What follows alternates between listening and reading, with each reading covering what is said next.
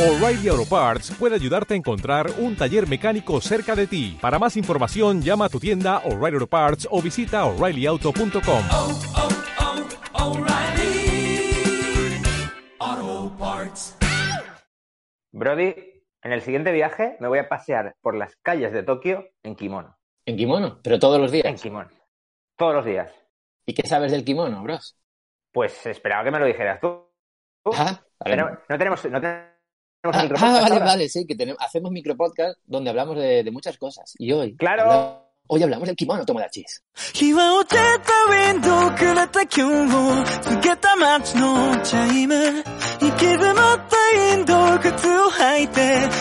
て行くってなく歩き出す見慣れた街の景色遠くで泣く子供の声あんな風に泣きじゃくれたならいいのに浮かばない夜は Muy buenas, Tomodachis, mamonacus y mamodachis. Bienvenidos a un nuevo Japonizados micropodcast.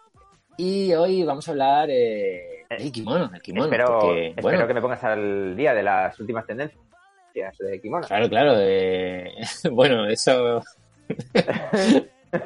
vamos a Japón y, y lo miramos. Eso, ¿Qué tenemos que hacer? Pues nos vamos a un evento ahí súper super top, a un festival, y vemos cómo van. ¿no? Todo- todo- Eh, Al final. eh, Todo, todo kimonos, el salón del kimono. Exacto, exacto. No, no, eso no sé si existe. Pero lo podemos inventar nosotros, ¿eh? Ojo. Bueno, pues Kimono. venga, kimono. ¿Qué sabemos de los kimonos? Bueno, pues para empezar, eh, ¿qué significa la palabra? Porque es algo que nunca nos habíamos preguntado, por lo menos yo nunca No. me lo había preguntado. La verdad es que no. Y, al final, pues prepara, preparando este, este micro podcast, eh, dije, vamos a ver, ¿qué significa kimono? Bueno, mono significa cosa y ki significa llevar puesto. Cosa- Ki, bueno, proviene de cosa que Cosa te que pones, llevas ¿no? puesta. Proviene del verbo, efectivamente, al final, pues ropa, ¿no? Eh, ki proviene del verbo kiru, que sería algo así como cosa, ¿no? Cosa para llevar. Al final, pues es eso, ¿no? Eh, significa ropa, ropa, básicamente, ¿no? Eso es algo que te pones, te pones encima. Eh, este dato lo hemos sacado de la web, eh, web-japan.org. Bastante conocida, de- que habla mucho de Japón y, y bueno, pues eh, lo que significa kimono. Mm. Y hasta aquí este micro podcast, Tomodachis. Nos vemos en... No, no, no. Venga, un placer.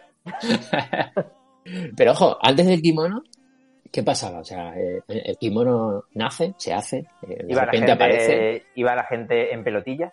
Claro, claro. ¿Qué, qué, qué pasaba, no? Bueno, pues hace mucho tiempo, mucho tiempo que se usaban prendas similares hasta que se empezó a usar el llamado kosode. Se viene usando desde el periodo Heian, entre el año 794 y el 1192, pero antes de esto, en el periodo Nara, del 710 al 794, los japoneses, ojo, esto me sorprendió, ah, usaban ropa como la que usamos ahora, en dos partes, pantalones, la camiseta encima, o bien una prenda de, de una sola pieza. Imaginaos, ¿no? Imaginaos una camiseta ultra grande, eh, XLRL, súper larga, que te llega casi hasta las rodillas. Te pones un cinturón en el centro y ya tienes como un vestido, ¿no? Ahí con un, con un cinturón. Y ya está. Pues así vestían antes, ¿no? Qué, qué curioso, en, en esa época, en el periodo Nara. Pero volviendo al periodo Heian, crearon una técnica para hacer lo que consideramos, lo que conocemos hoy como los eh, kimono, que son cortes en línea recta, que se cortaban varias telas, se cosían juntas, y de este, de este modo, pues no importaba la forma del cuerpo de la persona que iba a llevar eh, ese kimono. Eh, ya que la tela pues se, se, se adaptaba, se dejaba caer directamente. Eh, En aquella época se hacían incluso concursos y las mujeres de diferentes familias competían por ver quién tenía el kosode más sugoi. Eso, ahí, es importante ya, ¿no? En aquel momento ya, pues digamos que había ciertas diferencias, quizá económicas, ¿no? quizá más... Ay, pues mira, pues esa lleva lleva el rojo, ¡Ja! el rojo no se lleva esta semana. No, no sé, no, no sé cómo, cómo sería. Comentario, comentario de típica señora del periodo. Claro, el periodo Heian, claro, claro. Y según, según la web Sugoi Hunter, me gusta mucho el, el nombre, ¿no? Sugoi Hunter, las mujeres solteras llevaban las mangas más largas. Qué, qué curioso, ¿no? ¡Ey! Que... ¡Ey! Eso era para ¿Eh? decir, ey, estoy disponible, ¿no? Exacto, exacto. No, no, no, nunca me lo hubiera imaginado, ¿no? ¿No, no tendría que ser un poquito al revés? Oye, enseñar un poquito más de chicha. Sí, ¿no? Es verdad, es verdad, es verdad, es verdad, es verdad. Cuanto más corta, más soltero o soltera estoy, ¿no? Es curioso, curioso. Y, bueno, al principio pues, este estilo de vestimenta la usaba todo el mundo. No, no se planteaban usar diferentes colores o, o calidades, eran como colores muy planos, muy, muy sencillos. Pero poco a poco, pues esto fue evolucionando y, era una forma de decir pues que tenías más o menos nivel económico, más caché ¿no? en, en la época. Durante el periodo Kamakura y el, el Muromachi se solían ver kimonos pues, con más colores, más adornos, diseños más, más llamativos, mientras que los guerreros llevaban colores que representaban a sus líderes. También llevaban los guerreros los kimonos, pero con colores pues, de las banderas de sus, de sus líderes, que eso también me, me parece interesante. No sé, bros, tú qué, qué llevabas en esa época, bro? Porque tú viviste en esa época, ¿no? Yo llevaba. Yo llevaba kimono, sí. Yo llevaba kimono, pero claro, no, no elegía el color de mi líder y elegía el color que, que me gustaba. Yo era un. Ah, mira. Ah, vale, vale, vale. Joder. Sí, yo iba Pues- llamando la atención por todas partes. Vale, vale, eras de esos, ¿no? Claro, claro, Era, claro, sí, era, era, el, era el Ronin de los kimonos, o sea, lo mío. O sea, yo la, no tenía gente, la gente te miraba, ¿no? Mira, mira, ahí va ese. Qué fuerte. Míralo, míralo. No habléis Míralo. con él, no habléis con, no habléis con él.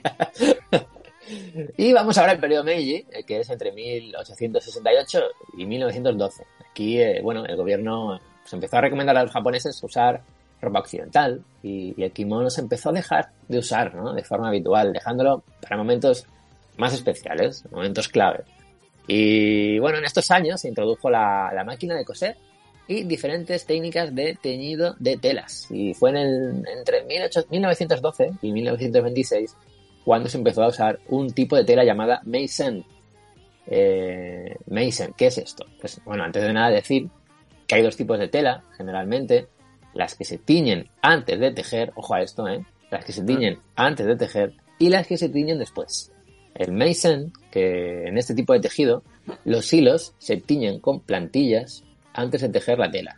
En el periodo Taisho se empezó a hacer de forma mecanizada, gracias a la importación de, máquinas procedentes de, de Europa, y gracias a esto y a otros detalles de su elaboración in- industrial, se pudieron vender a precios más baratos. O sea, fíjate, ¿no? Gracias a mm, Europa Tenemos llegan máquinas a Japón ¿Mm? que hacen que eh, este tipo de, de vestimenta se empiece a, empiece a crecer.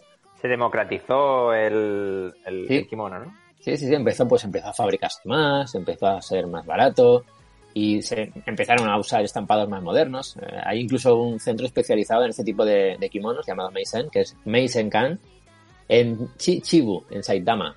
Que si vais de vacaciones y estáis por Saitama, pues podéis ir a cerquita. aprender. Cer- cerquita de Tokio. Claro, exacto, sí, muy cerquita, sí, sí.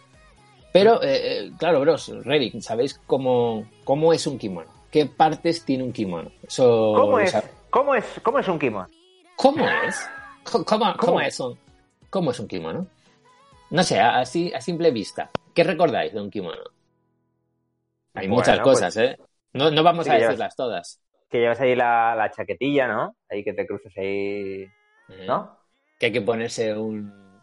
Eh, eh, el cinturón enorme, Sí.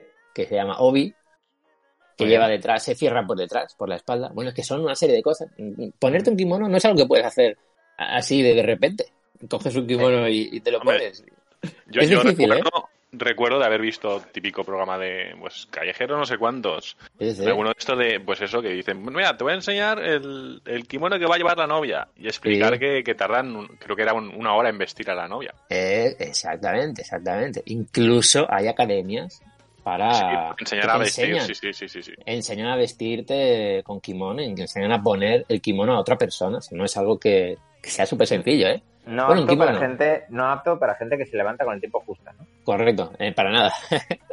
Pero bueno, básicamente decir que el kimono al final es una pieza de tela completa que llega hasta los tobillos y tapa todo el cuerpo. Tiene mangas muy amplias, muy amplias. eh, hay que hacer algunas dobleces para el largo y el ancho de la, de la cintura. Y luego para ajustar esa cintura se emplea lo que comentábamos, el obi, que es algo así pues como una faja, es un trozo de tela rígido, bastante ancho, y queda atado por la espalda. Eh, ¿Qué más? Bueno, los kimonos eh, que se suelen usar en verano, esto eh, me, lo, me lo preguntaba Reddick a micro cerrado, es el yukata. El yukata eh, pues suele ser de algodón, es más barato, es más ligero y no es tan complejo como, como el kimono, es, es mucho más fácil de, de llevar, de vestir.